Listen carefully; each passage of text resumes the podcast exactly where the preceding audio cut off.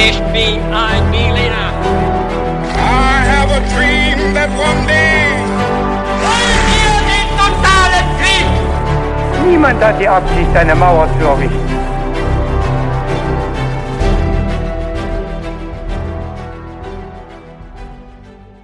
Hallo und herzlich willkommen bei einer weiteren Folge His2Go, dem Geschichte-Podcast zum Mitnehmen für zu Hause oder für einen gemütlichen Abend vom Kamin. Bei His2Go erzählen immer David, das bin ich, und Viktor, das bin ich. euch eine kleine oder manchmal auch mittelgroße Geschichte aus ähm, der Menschheitsgeschichte, der Kulturgeschichte, allem, was es eben so gibt, was interessiert. Wir schauen gerne mal, wo es ein paar interessante oder auch skurrile Details gibt. Und was wir natürlich auch dabei immer machen, ist den anderen so ein bisschen abfragen, so ein bisschen testen, mal ein paar Thesen oder ein paar knifflige Fragen stellen, um zu gucken, ob da auch Vorwissen dabei ist. Und wir schauen dann immer, dass der andere vorher natürlich nicht weiß, worum es geht. Und äh, so wird es auch dieses Mal wieder sein. Aber bevor wir jetzt gleich in die neue Folge einsteigen, Viktor, meine Frage an dich. Was trinkst du heute beim Podcast? Oh, gute Frage. Ich trinke heute ein alkoholfreies Bier, also diesmal ist es nicht der Tee. Ja, finde ich gut. Man muss ja auch äh, kreativ bleiben. Genau. Habe ich auch gemacht. Ich habe mir einen alkoholfreien Glühpunsch geholt. Oha, also wir sind heute ganz alkoholfrei ja, unterwegs. 100% nüchtern. Wir, wir fahren nachher noch zur His2Go zentral mit dem Auto, wenn wir wollen. Ja, genau.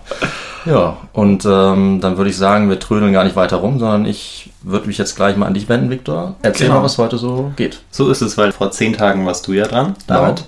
Und ähm, jetzt bin ich dran. Und ich fange gleich mit ein paar Fragen an. Super. Ähm, und die erste wird sein, an welches Phänomen denkst du, David, Mhm. wenn, du, wenn ich dir folgende Stichwörter sage? Das ist erstens Coca-Cola, Mhm. zweitens Ford und drittens Vernetzung. Okay. Lass dir ruhig ein bisschen Zeit, das ist ähm, ja einfach ein Phänomen, so könnte man das vielleicht am besten nennen. Mhm. Also bei Coca-Cola muss ich erst an Weihnachtsmann denken, aber die Mhm. anderen beiden Begriffe haben mich dann da wieder abgebracht. Nee, es Ähm, ist sehr abstrakt. Ja, also meine einzige Idee wäre noch gewesen, weil es irgendwie US-amerikanisch klingt und nach Vernetzung, dass es irgendwas mit dem Internet oder so zu tun hat. Mhm. Aber ähm, eigentlich habe ich überhaupt keine Ahnung. Okay, ich nehme jetzt die Antwort vorweg, Mhm. ähm, weil die dann auch weiterhin wichtig ist, ähm, genau für die, für die Fragen, die ich dann noch stelle. Und zwar meinte ich damit die Globalisierung. Ah. Ähm, genau, dass man das jetzt im Auge hat, denn das wird heute auch ein Thema sein. Mhm. Ähm, und wir werden sehen, ähm, ja, inwiefern. Die, äh, die zweite Frage ist, was ist eine Huldigungsmission? Ich gebe dir drei Antwortmöglichkeiten. Cool. Und du darfst eine davon auswählen, aussuchen und mal schauen, ob es die richtige ist. Na schön. Die erste Möglichkeit, eine Mission, die in neu entdeckten Gebieten öffentlich Gott ehrt, um den bestehenden Einwohnern die Macht Gottes zu zeigen. Mhm. Zweitens, eine Mission, die zum neuen Papst entsandt wurde, um den Papst Unterstützung zuzusichern. Okay.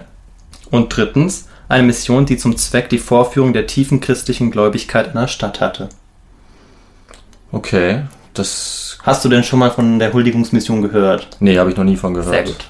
Ähm, aber ich finde die Sache mit dem Papst gut. Also ich überlege jetzt gar nicht lange, weil ich es eh nicht genau weiß. Ich sag mal, es ist B. Sehr gut, das ist die richtige Antwort. Yes. Und äh, das würde dich natürlich interessieren, warum und ähm, inwiefern das jetzt mit der Geschichte zu- zusammenhängen könnte. Aber auf jeden Fall. Ich bin jetzt Genau, mal gespannt. und darum wird es auch gehen. Ich habe aber davor noch zwei weitere Fragen für dich. Mhm. Ich werde dich nicht gleich äh, loslassen.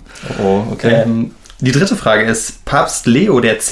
bekam von König Manuel I., der portugiesische König, ein Rhinoceros geschenkt. Mhm. Richtig oder falsch? Ich, äh, ich kenne jetzt den Papst nicht, aber dass man so ein paar exotische Tiere gerne mal äh, so zur Schau stellt, irgendwie mal in seinen privaten Zoo oder so stellt, naja, kann ich mir schon vorstellen. Ähm, und ja, doch, also ich sag mal ja. Okay. Die Antwort ist falsch. Es Ah. ist nein. Ist es ein anderes Tier? Ähm, wir werden es sehen. Okay. Genau, und die vierte Frage, wann fängt für dich die Globalisierung an? Da kannst du im Oha. auch gar nicht äh, wirklich falsch liegen. Ja, das habe ich mir schon Ähm, gedacht. Das ist im Prinzip deine Einschätzung jetzt. Ja, also ich hatte das auch mal in der Schule, gibt es so ein Buch äh, von Thomas Friedman, The World is Flat, fällt mir gerade ein. Mhm. Äh, der fängt eben, der, der fängt, glaube ich, bei äh, Columbus an, Ja. 1492. Aber ich, ich denke, man kann halt auch noch früher anfangen. Man kann, ähm, es gibt ja auch, also die chinesischen Reiche haben ja gerne mal so eine Mission losgeschickt, um irgendwie fremde Welten zu erkunden. Da gibt es auch so ein paar Karten. Aber ich finde, es macht schon Sinn, 1492 als Datum zu nehmen. Also das ist eine Möglichkeit. Ja, das ist schon sehr gut. Ähm, äh, es wird nicht äh, direkt um Christoph Kolumbus gehen, ähm, aber wir springen ins späte Mittelalter. Ja, also die immerhin. Antwort ist ähm, sehr richtig und vor allem auch der Zeitraum ist sehr genau. Ja, cool. Genau, dann starten wir jetzt äh, mit der Geschichte. Yes, okay, machen wir. Zunächst betrachten wir ähm, Europa erstmal ganzheitlich, also was, was denn gerade so los ist in Europa. Ähm, das Heilige Römische Reich existiert quasi gerade, das, äh, oder existiert bis 1806, ist ein Verbund kleinerer Herrschaftsgebiete. In Italien beginnt eine Kulturepoche, auch besser bekannt als der Renaissance-Humanismus oder der Humanismus, der sich ja dann in die anderen europäischen ähm, Länder auch entwickelt, aber erst später. Ähm, Italien sieht sich durch die Italienkriege ähm, gegen das Königreich Frankreich oder durch die bedroht. Und genau, in, in Frankreich befindet man sich Mitte des 15. Jahrhunderts im Hundertjährigen Krieg mit, mit England, also seit dem 14. Jahrhundert bis zum 15. Jahrhundert. Und auf der Iberischen Halbinsel dominieren die Königreiche Portugal, Kastilien und Aragon. Welches Element jetzt hatte denn ein Großteil der Bevölkerung Europas jetzt gemeinsam? Hast du da vielleicht eine Idee, David, was da, was, was sie gemeinsam haben könnten? Das ist wieder sehr abstrakt gefragt. Ähm, Ähm, ja. Ich gebe mal einen kleinen Tipp. Äh, es gab kurze Zeit später dann auch eine Spaltung. Ah, Christentum. Sehr gut. Na, ich bin gleich drauf gekommen, weil du vorher schon den Papst hattest, deswegen hatte ich es jetzt gleich im Kopf. Super, wunderbar. Da hat man schon die Verbindung direkt. Den katholischen Glauben, genau, darauf wollte ich hinaus. Mhm. Und ähm, der wird jetzt auch in der Folge eine Rolle spielen. Wir hatten es ja schon mit der Huldigungsmission des Papst, du hast es gerade gesagt. Genau, das äh, soll natürlich alles miteinander verbunden werden. Die Frage ist nur, wie? Ja, das frage ich mich jetzt aber auch. Genau. Und äh, jetzt geben wir einen groben, groben Überblick. Ähm, 1492 bricht Vasco da Gama zu einer wichtigsten Entdeckung auf. Ähm, er kommt aus Portugal. Und ähm, hast du eine Idee, was er auch so vorhatte, dieser Vasco da Gama? Er wollte einen Seeweg irgendwo hinfinden. Ja, genau. Und hast du eine Idee, wohin? Also, naja, ich habe da schon mal von gehört. Ähm, ist er nicht der Erste, der die Welt umsegelt hat? Oder ist das wer anders? Nee, das ist wer anders. Naja, also ich schätze mal schon, dass er trotzdem in die Region Indien wollte wahrscheinlich. Das ist ein Volltreffer. Ja. Wahnsinn. Okay. Nee, wirklich sehr gut. Darum wird es äh, heute gehen.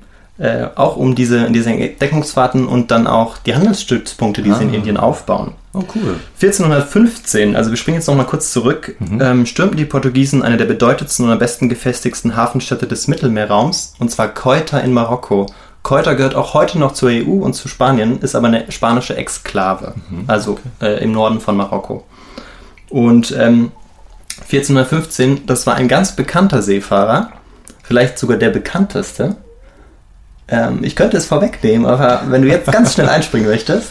Ähm, nee, da müsste ich jetzt schon länger überlegen. Du kannst ruhig sagen, ich Okay, nicht drauf. das ist Heinrich der Seefahrer. Okay. Und ähm, vielleicht noch ein, so ein Fun-Fact zu Heinrich dem Seefahrer.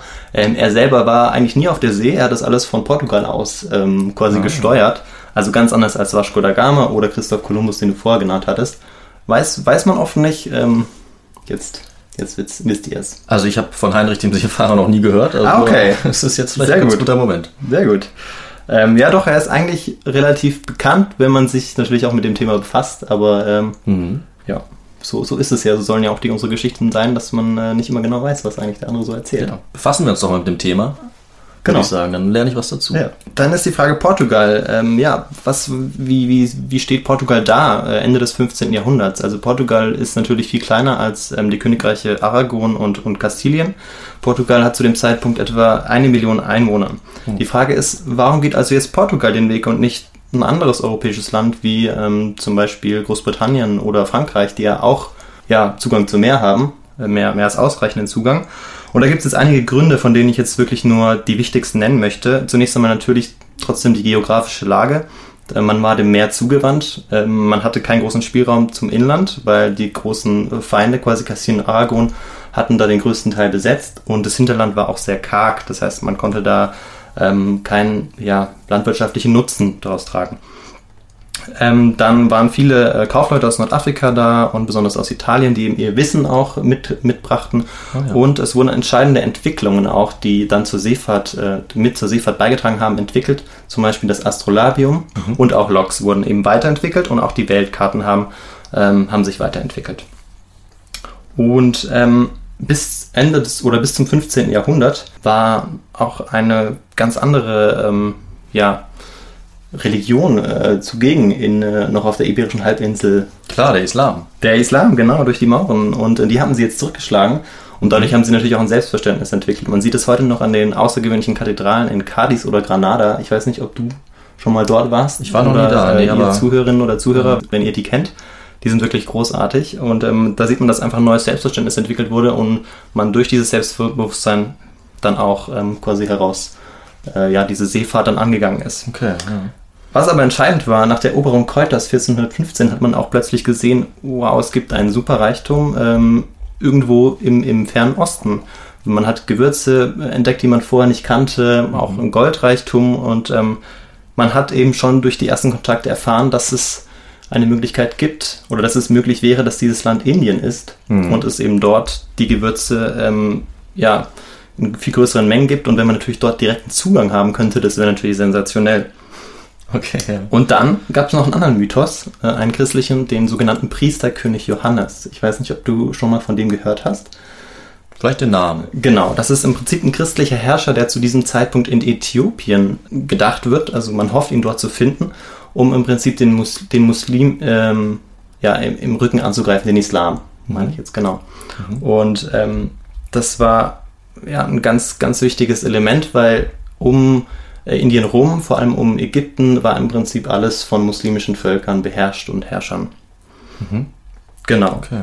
Und ganz wichtig ist auch, dass Ägypten und der sogenannte oder heutige Suezkanal, damals Bubatis-Kanal, also der das Rote Meer mit dem Mittelmeer verbindet, eben in den Händen der Muslimen war. Ah. Und die hatten vor allem Handelskontakte zu den italienischen Städten Venedig und Florenz.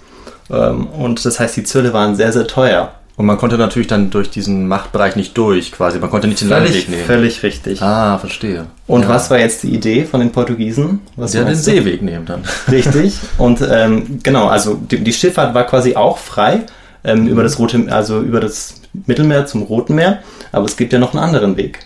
Ja, also vor allem, wenn man denkt, dass es äh, Amerika nicht gibt, meinst du das jetzt? Oder? Nee, also es geht jetzt darum, den Weg Ah. über den Süden zu erschließen. Afrika. Genau, Ja. richtig. Ein Riesenumweg, aber den Weg ist keiner gegangen, der war ja völlig frei. Stimmt, Das heißt, ja.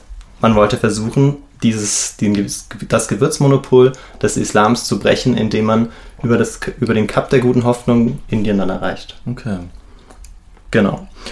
Und so passiert es dann im 15. Jahrhundert. Ähm, zunächst einmal eben Heinrich der Seefahrer, der in Ceuta beginnt und dann Bartolomeo Dias 1488, also wir machen jetzt einen kleinen Spruch, der dann zum ersten Mal das Kap der guten Hoffnung umrundet. 1498 erreicht Vasco da Gama Indien in Calicut und dann sind sie also da im 15. Jahrhundert und bauen dort jetzt Handelsstützpunkte auf. Und ähm, sie bekämpfen auch immer wieder die Eindringlinge, ähm, die ja, also sie erobern die Städte, bekämpfen die Eindringlinge, die zum Teil auch wirklich von den italienischen Städten unterstützt werden, weil die natürlich dieses Monopol nicht verlieren wollen an den Gewürzen. Ähm, sie schaffen es aber Anfang des 16. Jahrhunderts tatsächlich, ähm, die Kontrolle über den Wel Welt Welthandel ähm, von Gewürzen zu erlangen. Und das ist ein ganz großer Schritt hin im Prinzip zu, an, zu einem Anfang von, von einer Globalisierung, beziehungsweise von, auch von einem Handel einfach, der dann stattfindet und international ist. Also Portugal hat dann wirklich die, die Oberherrschaft über den ganzen Gewürzhandel. Also sozusagen ist die größte Macht. Das ist die größte Macht, genau. Also natürlich nicht ausschließliche Herrschaft, aber ist die größte Macht, weil ähm, der groß Okay. oder die meisten Gewürze dann eben über ähm, ja, Kap der guten Hoffnung nach, nach Lissabon geschifft werden. Oha, ne? das ging ja schnell. Ja, sehr schnell. Das ist auch ähm, eindrucksvoll, wie sich das entwickelt hat. Jetzt ist die Frage natürlich, auf welche Unterstützung hofften Sie jetzt dabei? Wer sollte Sie dabei unterstützen bei dieser Unternehmung? Andere christliche Herrscher. Und wer konkret vielleicht? Der Papst. Ja, sehr gut. Der Papst, genau. Okay. Der spielt jetzt eine ganz bestimmte Rolle in diesen ganzen ähm, Konflikten äh, und in den Versuchen, wirklich ähm, ein Weltmonopol zu errichten. Und die beobachten das mit großem Interesse, die Kirche, der, ähm, beziehungsweise der Papst, weil ähm, man natürlich, weil die Portugiesen auch den katholischen Glauben nach außen tragen und ähm, das auch immer das Ziel ist, das, ähm, das Katholizismus zu missionieren. Ähm, das heißt, immer den Glauben auch nach außen zu tragen und, wenn man es negativ ausdrücken möchte, auch aufzudrücken. Und genau das, der Versuch wird jetzt auch unternommen. Und wir schauen jetzt aber zunächst einmal wieder in Europa an, was da so zu dem Zeitpunkt passiert. Also wir springen jetzt quasi wieder von Indien nach Europa Mhm. in das äh, 14., 15. Jahrhundert. Vielleicht weißt du da auch, was da passiert ist im, äh, im, ja, im Katholizismus. Oh. Im Katholizismus. Ähm, Konkret, Spaltung. was den Papst angeht. Ah, ähm, es gab nicht nur einen, meinst du das? Ja, Es gab auf einmal äh, mehrere, mal zwei, mal drei oder was weiß ich wie viele. Zwei, genau. Aber ich glaube, es gab auch mal noch mehr. Ja, aber die, also der größte Zeitraum 1378 bis 1417 waren es genau zwei, die in Avignon und Rom waren. Papst und Gegenpapst, sagt man. Genau, richtig. Genau, das ist, das ist das, was dort passiert. Und das war vor allem jetzt ein Problem eben zwischen Frankreich und Italien und das wirkt sich aber jetzt aufs gesamte Abendla äh, Abendland aus. Okay. Und du erinnerst dich an die, an die zweite These oder Frage, die ich dir gestellt habe. Was, was ist eine Huldigungsmission? Du hast die richtige Antwort gegeben. In welchem Zusammenhang könnte die jetzt vielleicht stehen, die Huldigungsmission mit diesem, äh, man nennt es auch äh, das abendländische Schisma oder das große Schisma? Ja. Ähm, naja, also dann hatten sie ja sozusagen jetzt durch die Spaltung zwei Päpste zur Auswahl, die Portugiesen. Ja. Und wollten sich mit einem von denen gutstellen und haben dann zu einem von denen diese Mission entsandt, schätze ich mal. Also man muss, ja, das ist nicht, nicht ganz falsch, man muss noch den zeitlichen Rahmen dazu geben. Das war zwischen 1378 und 1417. Das heißt, das ist schon vorbei. Ah, okay. Das Schisma. Aber das, das stammt von dieser Zeit, Ah. die Huldigungsmission. Und ich gehe aber gleich darauf ein, weil du es äh, richtig gedacht hast. Ja. Ähm, der Zweck war die formale Anerkennung des Papstes und es wurde dann ganz pompös gefeiert. Also man war stolz vor allem auch auf die eigene Leistung und man sah sich ja als König von Gottes Gnaden. Und ja, das war vor allem eigentlich Zweck für große Feierlichkeiten und grenzenlose, grenzenlose Prahlerei der, der einzelnen Länder, Okay. äh, beziehungsweise genau, die dann den Papst unterstützt haben. Manuel I. ist zu dem Zeitpunkt König, um den wird es auch noch gehen. 1495 bis 1521 ist er König von Portugal. Wir sind jetzt, wir werden uns jetzt immer ungefähr um 1500, zwischen 1510 und 1520 bewegen, erstmal grob. Okay, alles klar. Genau, oder der, wir werden uns im Prinzip in der ganzen Geschichte jetzt in dieser Zeit bewegen. Und er hat zu Papst Julius II., das ist der Vorgänger vom Papst Leo, dem 10., der 1513 gekrönt wird, hat er bereits eine Mission entsandt. Und du kannst dir vorstellen, dass, in dieser, dass es in dieser Huldigungsmission bei dieser Prahlerei sehr viel auch Neues gezeigt wurde, möglicherweise auch von Flora und Fauna. Ah, Tiere zum Beispiel. Tiere zum Beispiel, genau. Da lese ich jetzt mal kurz ein Zitat aus einem Bericht vor. Die Vertreter des Königs von Portugal sind gekommen, um den Papst in ordentlicher und vornehmer Weise ihres Gehorsams zu versichern. Sie haben den Kardinälen viele Geschenke mitgebracht. Große Tiere, wie sie in Italien nie zuvor gesehen wurden. Papageien, Paviane, Leoparden, Affen verschiedener Art, die wir bislang nicht kannten. Und bereits diese Zeremonie muss eine der ähm, größten zur Schaustellung seltener Tiere gewesen sein, die es ähm, zu dem Zeitpunkt je gegeben hatte. Und ähm, genau, jetzt wissen wir, was eine Huldigungsmission ist, zu welchem Zweck sie da war. Und jetzt fragen wir uns, es geht jetzt nämlich nicht um die, die ich gerade vorgelesen habe, um die Huldigungsmission, weil wir werden natürlich noch auf Papst Leo äh, den 10. eingehen. Okay. Wir haben jetzt also verschiedene Sachen schon ähm, genannt oder erörtert. In Indien ähm, wird ein portugiesischer Handelsstützpunkt aufgebaut in mehreren Städten. Ähm, es zieht sich auch ins heutige Malaysia und bis, bis nach Japan zum Teil, aber ähm, hauptsächlich in Indien. Ähm, nur um die Größe ähm, nochmal ja, klar zu machen. Und ähm, in Portugal um 1513 wartet man nach dem Ableben des Papstes Julius II. auf den neuen Papst. 1513 wird dann Papst äh, Leo X. Zum, Pap äh, zum Papst gewählt. Wenn man sich jetzt den Menschen anschaut, ein Medici, Giovanni di Medici, ähm, dann war er sehr korpulent, ein Langschläfer. Er hat seine Bittsteller ewig lang warten lassen, auch bei Audienzen mehrere Stunden. Und ähm, genau, es war wirklich einer, der, der, der da sehr, ja, so ein bisschen Larifari war. Allerdings war er ein großer Unterstützer auch der Künste und Wissenschaften und ähm, sein Ziel war es, stets beliebt zu sein. Und er vergab auch seine Gunst relativ einfach. Und das war natürlich was, was den portugiesischen König ja auch nutzen konnte.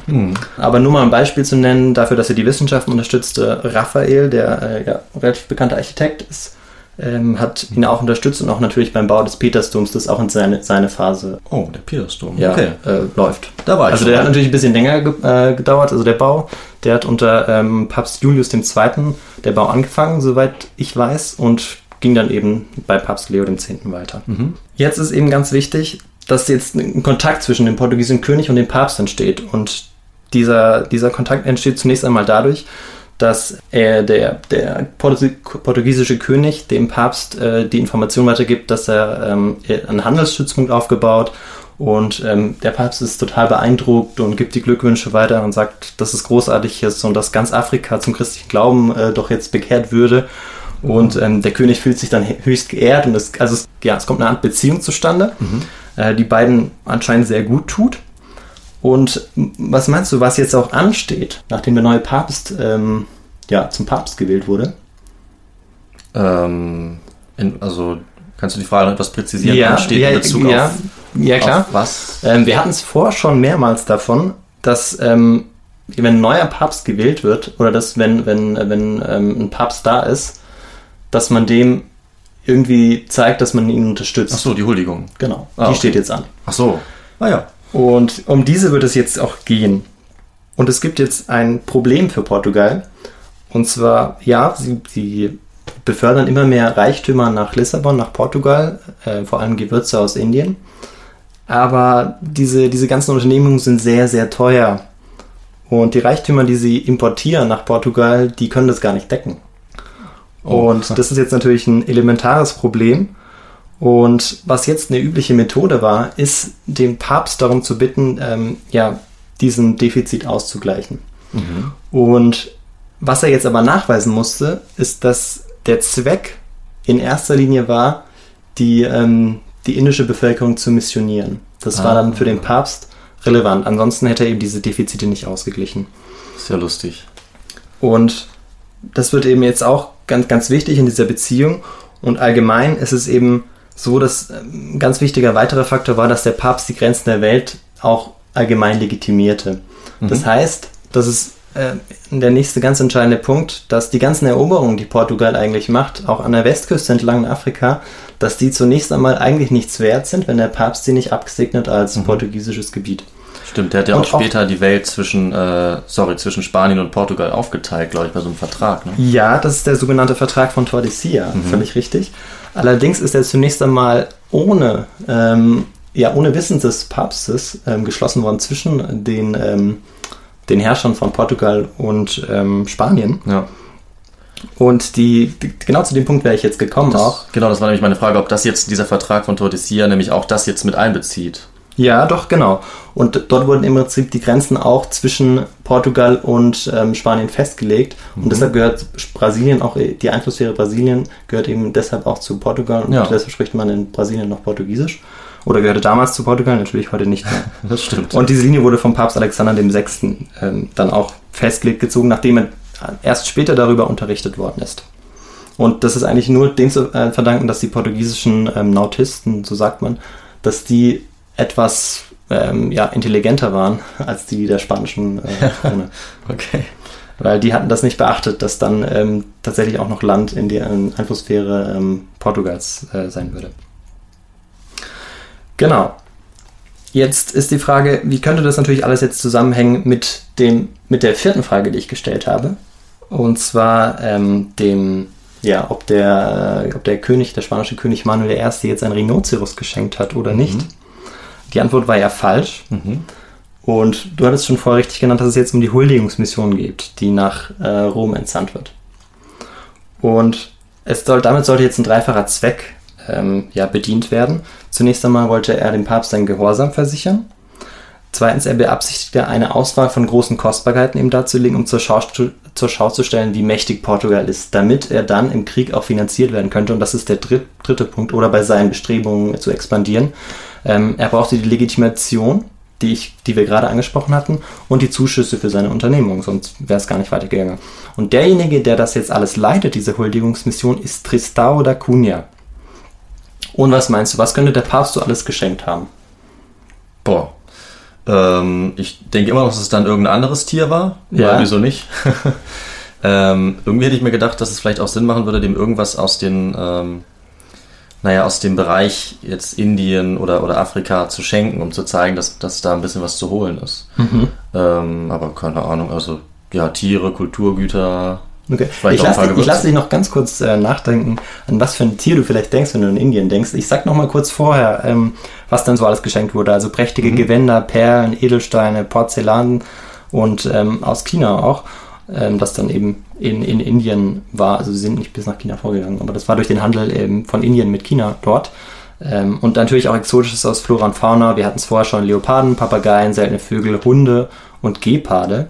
Und jetzt was noch? Natürlich noch einen Elefanten. Ein Elefanten. Du hast es erfasst, genau. Ja. Völlig richtig. Wusste ich's doch.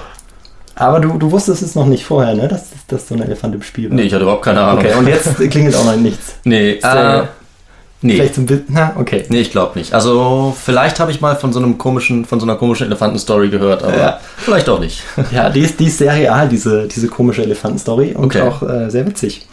Ähm, genau, ein Elefant. Und der- dieser, äh, also der Elefant war der italienischen Bevölkerung nicht völlig fremd. Ein ganz bekannter Humanist, Pico della Mirandola, hatte bereits ein Geschenk bekommen, 1497.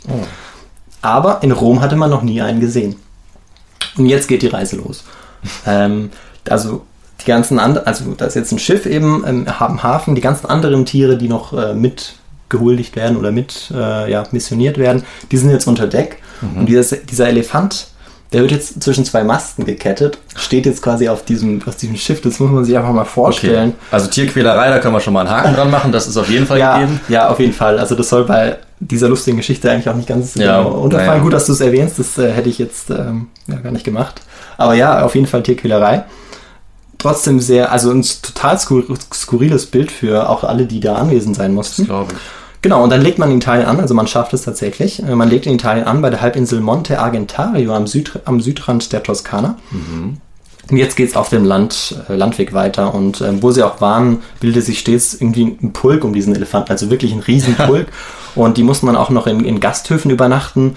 Und das wurden immer mehr und immer mehr. Und das war dann auch irgendwann ein Problem, weil die haben alles zerstört. Also wenn sie irgendwo in einem Gasthof waren und dann haben sich versucht, haben, alle haben versucht, diesen Elefanten zu sehen, der, den sie noch nie gesehen hatten und nur aus irgendwelchen Erzählungen vielleicht mal gehört haben, dass es sowas gibt.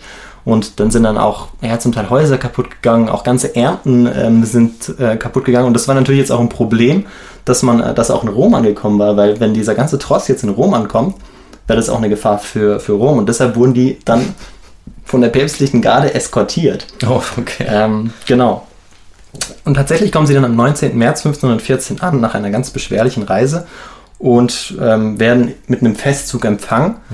Und ja, die, die ganzen Kostbarkeiten werden jetzt vorgezeigt. Die Flora und Fauna, 140 Menschen ziehen diesen Tross mit, darunter auch Menschen aus, äh, aus Indien, die ähm, auch im Prinzip vorgezeigt wurden und die zogen jetzt durch die Straßen Roms.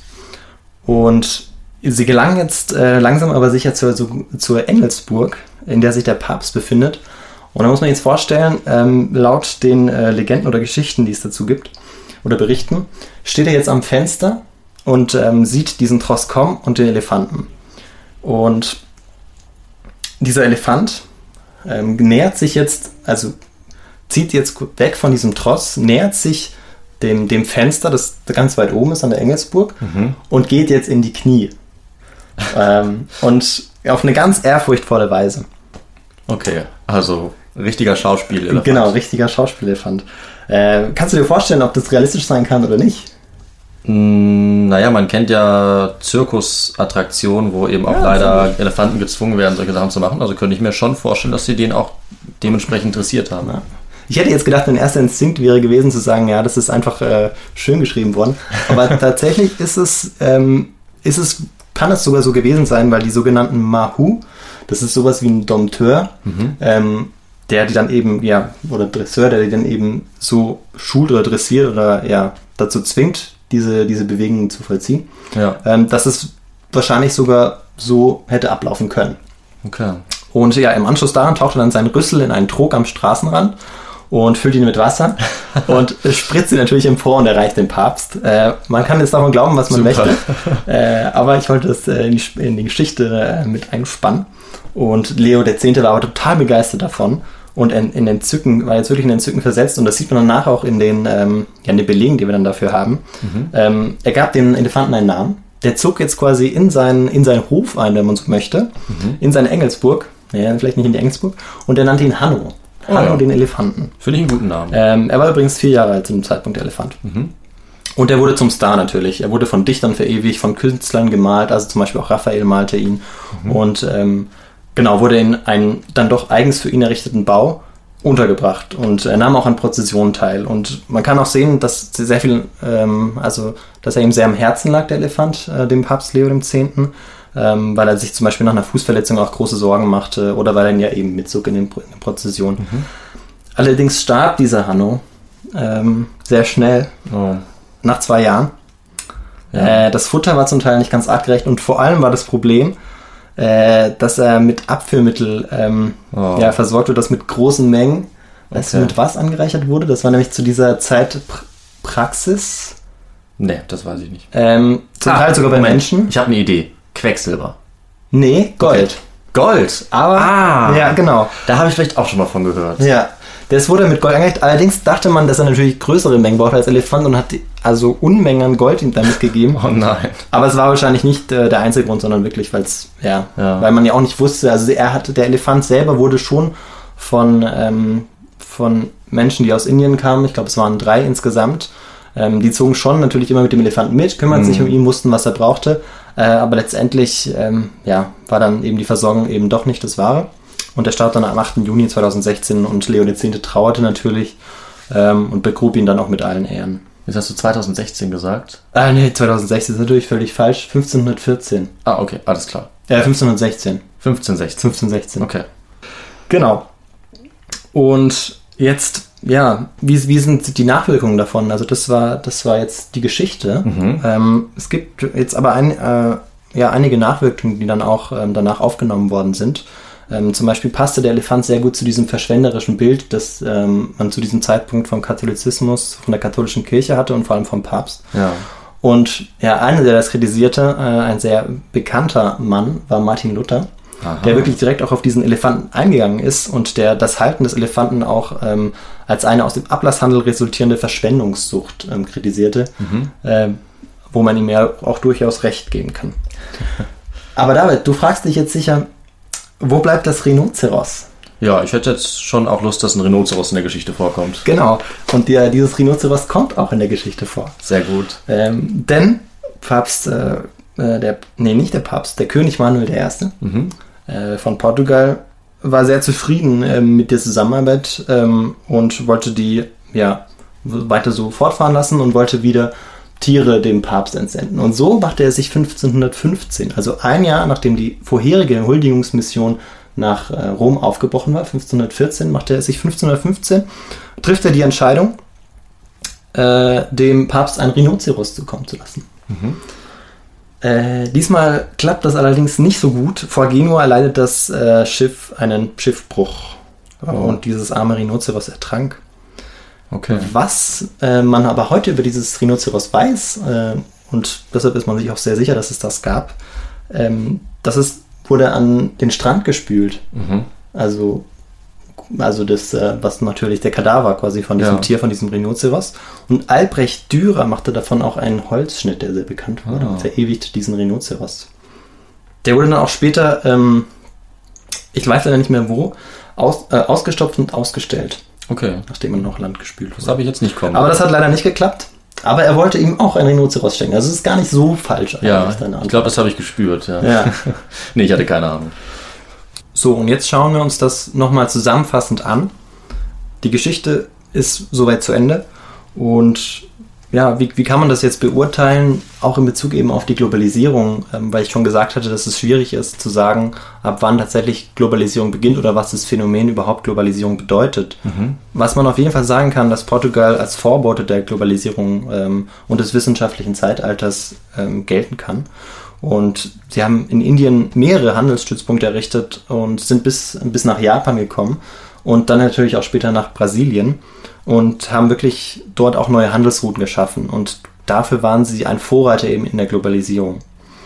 Ähm, Portugal ging eben als mobile Seemacht vor, voran und ähm, Holland und England folgten äh, später. Ja. Allerdings erst, ja, eigentlich später, Ende 16. bis Anfang 17. Jahrhundert. Man muss sagen, etwa 70, 80 Jahre hatte wirklich Portugal da auch die Vorherrschaft. Und Portugal setzt jetzt, ja, du kannst gerne. Ähm, was ist mit Spanien? Also, wenn du sagst Vorherrschaft, Spanien war dann knapp dahinter wahrscheinlich, oder? Ja, Spanien Genau, also ich habe ja, ich bin jetzt vor allem eben auf den auf den Handel Richtung Asien, Indien Ja. eingegangen. Da ist Spanien eigentlich nicht so richtig Genau, dabei. stimmt. Aber so in die andere Richtung könnte man vielleicht Die andere Richtung auf, auf jeden Fall. Ich kann aber nicht so viel über den Handel sprechen, weil ich weiß nicht, inwieweit außer Sklavenhandel, also doch, es wurde natürlich auch Handel von, äh, von Kaffee. Ich weiß nicht, ob der Kaffeehandel da schon begonnen hat. Die haben auf jeden Fall ordentlich Edelmetalle da, da Edel- rausgeholt. okay. Aber okay, Ja, das wollte ich genau. nochmal, also du meinst so in Richtung äh, Richtung Osten Gewürze quasi. Ja, genau, in Richtung Osten. Aber auch lange Zeit wirklich auch als äh, noch Vorreiter, mh, noch vor Spanien auch tatsächlich. Mhm. Ja, in den okay. äh, ersten Jahrzehnten nach, ähm, ja, nach 1510, 20 etwa. Ja, Genau. Und Portugal setzt jetzt ähm, globale Interaktionen in Gang, positiv wie natürlich auch negativ. Ähm, Feuerwaffen und Brot wurden nach Japan gebracht, Astrolabien und grüne Boden nach China, also auch Wissen wurde verschifft ähm, und eben Handel mit, mit auch Gemüse gemacht. Äh, afrikanische Sklaven nach Amerika, dann hat man natürlich die negative Seite, die auch sehr stark war. Tee nach England, Pfeffer in die neue Welt und chinesische Seite. Und man kann das immer weiter auflisten, wenn man möchte, auf jeden Fall nur um Ja. eine Idee zu haben, um was es konkret geht bei dem Handel. Und ähm, ein Wissenschaftler, ein Historiker, der sich damit befasst hat, war Peter Fessler. Und der hat es in drei ähm, unterschiedliche ja, Globalisierungsphasen eingeteilt. Und zunächst einmal teilte er in eine präglobale Phase ein bis 15. Jahrhundert, ähm, eine wachsende Mobilität, weil man, wir haben ja schon die Seidenstraße, wir, wir wissen von den Berichten von Marco Polo, ähm, es fängt natürlich schon vorher an mit dem, mit dem Handel. Man hat aber dann eine ganz neue Stufe erreicht nach den Seefahrten. Ähm, und er bezieht die, die Phase, die zweite, die Pro, protoglobale Phase vom 15. bis, bis 1840, vom 15. Jahrhundert, 1500 bis 1840. ah, ja. Ähm, genau, und die zeichnet sich durch diese Erschließung des Globus auf. Und für ihn beginnt eigentlich die Globalisierungsphase erst 1840. Ähm, weil er sagt, es fehlt in dieser Protoglobalisierung, also die Phase von 1500 bis 1840, dass, ähm, ja, dass Massengüter wie Getreide, Textilien mit einfacher Qualität eigentlich eine große Rolle beim Handel spielen. Weil damals äh, bei, bei Portugal ist es natürlich hauptsächlich sind es Luxusgüter mit niedrigem Frachtgewicht und, äh, und hohen Profitmargen. ja. Genau, das ist das, was man, ja, wo man eben noch unterscheiden kann, vor allem was den wirtschaftlichen Aspekt angeht, dem Handel, äh, den Handel allgemein angeht, ähm, im Bereich der, ja, dem, des Massenhandels, wenn man es es so sagen möchte. Genau, aber es sollte jetzt, die Geschichte sollte vor allem darauf abzielen, die Anfänge der Globalisierung aufzuzeigen und ähm, da kann man natürlich die, die Seefahrten und den Aufbau der Handelsstützpunkte von Portugal über Spanien, wie du es genannt hast, oder dann auch ähm, England und Frankreich, ähm, ja, nicht weglassen. Das ist klar. Genau, und wenn wir jetzt nochmal uns die, die, die vier Fragen anschauen, wir haben sie auch immer wieder im Verlauf der Geschichte gehabt. Stimmt, Ähm, ja. Genau, dann war die erste Frage, ja, das, ich wusste nicht, ob du da, ob das, ob du da drauf kommst oder nicht mit diesem Coca-Cola-Ford-Vernetzung. Ähm, ich wollte es mal probieren, es hat nicht Ja. ganz geklappt. Äh, es wäre die Globalisierung gewesen Ja. ja, wie ich es dann schon verraten habe. Ähm, die Huldigungsmission, da hast du wirklich einen Volltreffer gelandet. Ähm, das war eben um ähm, ja, den neuen Papst, äh, eine Mission, die dir zum neuen Papst entsandt wurde, um dem Papst Unterstützung zu, zu sichern. Aber nicht nur das, also ich habe die Antwort natürlich vereinfacht, damit du möglicherweise den falschen Weg, äh, auf den falschen Weg abziehst. Ganz ich konnte mies. dich nicht äh, auf diese Fährte locken, ähm, sondern es war auch ähm, für den Herrscher als zur Schaustellung der eigenen Macht und der Leistung. Und ähm, genau, Papst Leo X. bekam dann leider kein Renounceros geschenkt. Okay. Und die Globalisierung fängt ähm, laut Fessler 1840 an. Ähm, aber die Anfänge der Globalisierung sind sicherlich ähm, deutlich weiter vorne äh, zu sehen. Und ähm, da finde ich, ist, ist, ähm, sind diese Seefahrten, die Entdeckungen, die dann Portugal ähm, ja, beschreitet, ein wichtiger Schritt. Und deshalb habe ich äh, das dann auch als Beispiel genommen. Genau. Und ähm, das, war, das war meine Geschichte. Ja, hervorragend. Also, das äh, hat mich jetzt schon überrascht, wie es äh, wie es so ungeahnte Wendungen gab. Und ich Ja. finde, du hast es sehr schön mit den, mit den Fragen äh, sozusagen strukturiert, die dann immer wieder mal aufgetaucht sind, wo man nach und nach dann so die Antworten erahnen konnte auch. Ja, ich war auch froh, dass du, dass du äh, einiges äh, schon auch wusstest, aber vieles eben auch nicht. Ja, Und ähm, weil ich war mir nicht sicher mit diesem Hanno, dem Elefanten, ähm, erscheint immer wieder manchmal bei, äh, bei ja, Historikern irgendwie so im Hinterkopf Hm. zu sein. Ähm, bei dir ist er es jetzt hoffentlich auch. Ja, war er nicht, aber ist er jetzt natürlich schon, ja. Also, nee, ich glaube nicht, dass ich von der Geschichte schon mal gehört hatte, Ja. aber das ist auf jeden Fall, ich mag so skurrile Geschichten eigentlich Ja. sehr gerne, also eine, die ich, an die ich mich gerne erinnern werde. Und Globalisierung finde ich eh interessant. Ja, also Ja, und auch Kolonialisierung. Und also man kann das natürlich noch weiter treiben. Das ist wirklich die Anfänge, das ist wirklich der Anfang auch von, von ganz viel. Also ich glaube, man kann sich ja dann auch immer wieder so ein bisschen darauf zurückberufen, ähm, weil dann Ja. ja natürlich auch ja, ganz viel im Verlauf der nächsten Jahrhunderte dann auch passieren wird. Ähm, oh ja, da geht's richtig, geht's ja richtig los erst, ne? Genau, ähm, was dann vor allem auch ja eine negative Geschichte hinsichtlich Ja. ähm, diesem europäischen Überlegenheitsanspruch sein wird, Klar, ja. den man dann sehen wird. Aber ich denke, da werden sicherlich noch ein äh, paar Folgen ähm, vielleicht dieses äh, Kolonialisierung und diesen Überlegenheitsanspruch nochmal ansprechen werden. Weißt du was, vielleicht ist ja schon die nächste Folge auch was in die Richtung. Oh, da bin ich mal gespannt. Vielleicht könnte das ja sein. Ähm, aber vielleicht ist es ja auch was zu den äh, frühen Anfängen der Globalisierung, weil das Thema finde ich auch gut. Vielleicht finde ich da ja mal noch was anderes. Man, ja, man kann, sich, man kann noch Also, weiter Da zurückgehen. kann man noch viele Argumente machen. Das finde ich eigentlich cool. Man kann jetzt sagen, was weiß ich, irgendwie, vielleicht sind der Wikinger ja ein Teil der Ja, Globalisierung, die nach Amerika fahren. Oder natürlich. vielleicht haben ja die Römer auch schon so ein bisschen man darf jetzt- globalisiert. Man Ne? darf jetzt keine einseitige Sicht bekommen, das ist, Ja. das ist ganz klar. Ja, aber finde ich cool. Und ich finde es auch immer spannend zu sehen, wo jetzt ähm, Historikerinnen, Historiker oder andere Wissenschaftler, wo die da irgendwie ihre Schwerpunkte setzen und sagen, hier haben wir diese Gründe sprechen dafür, dass jetzt die Globalisierung anfängt. Also da, Ja. das, das fand ich echt interessant. Genau, und zum Abschluss würde ich vielleicht nochmal kurz äh, auf die Literatur eingehen. Oh ja. Ähm, ich nenne jetzt immer die drei Hauptwerke, die, die, ja, die hauptsächlich, aus denen ich hauptsächlich eigentlich das Wissen dann auch genommen habe. Ähm, einmal bezüglich ähm, dem Elefanten und dem Papst. Einmal bezüglich ähm, Portugal und einmal bezüglich der, der Globalisierung. Ähm, Walter, oder noch bezüglich Portugal gibt es dann auch noch ein Werk. Also Walter Bernecker ist für die Geschichte Portugals. Ähm, ein sehr gutes Werk, um einfach einen Überblick dafür zu bekommen. Der Elefant des Papstes, das ist natürlich von dem amerikanischen Historiker, der allerdings italienische Wurzeln hat. Hm, schön. Deinen Herrn Silvioni Bedini und die Globalisierung von Peter Fessler, den ich vorher schon genannt habe, der ein Historiker ist. Und ähm, genau, das sind die wichtigsten äh, ja, Werke, aus denen ich ähm, genau das Wissen gezogen habe zu dieser Folge. Okay, das finde ich gut. Dann würde ich sagen, haben wir jetzt einen runden Abschluss auch geschafft. Und hast du noch was weiteres hinzuzufügen? Nein, ich bin äh, soweit fertig. Okay, ja, ich bin sehr zufrieden mit dem äh, Verlauf dieser Folge, würde ich sagen. Und ich finde das der perfekte Moment, um jetzt dann äh, noch schnell darauf hinzuweisen, dass wir in zehn Tagen wieder mit der nächsten Folge am Start sind. Und bis dahin eine gute Zeit. Und dann würde ich sagen, ciao. Tschüss.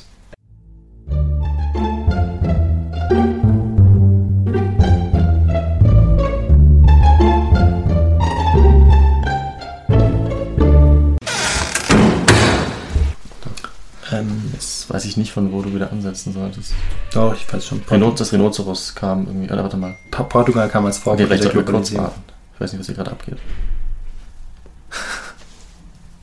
kommt jetzt jemand rein? Ja, es kommt jemand rein. Okay. Dann hm, mache ich das jetzt spontan mit dem Intro. Okay. Okay. Bist du bereit? Mal. Moment. Ist klar. Ja, doch. Ja? Ja.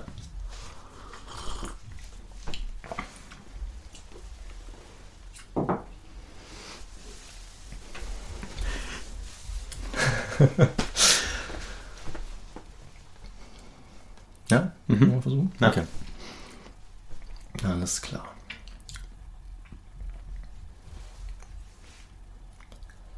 Hat. Ich wollte gerade ansetzen.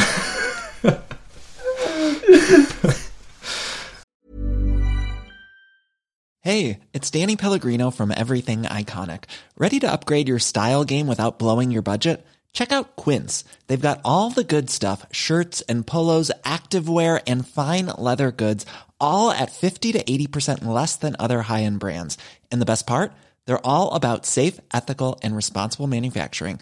Get that luxury vibe without the luxury price tag. Hit up quince.com slash upgrade for free shipping and 365 day returns on your next order. That's quince.com slash upgrade.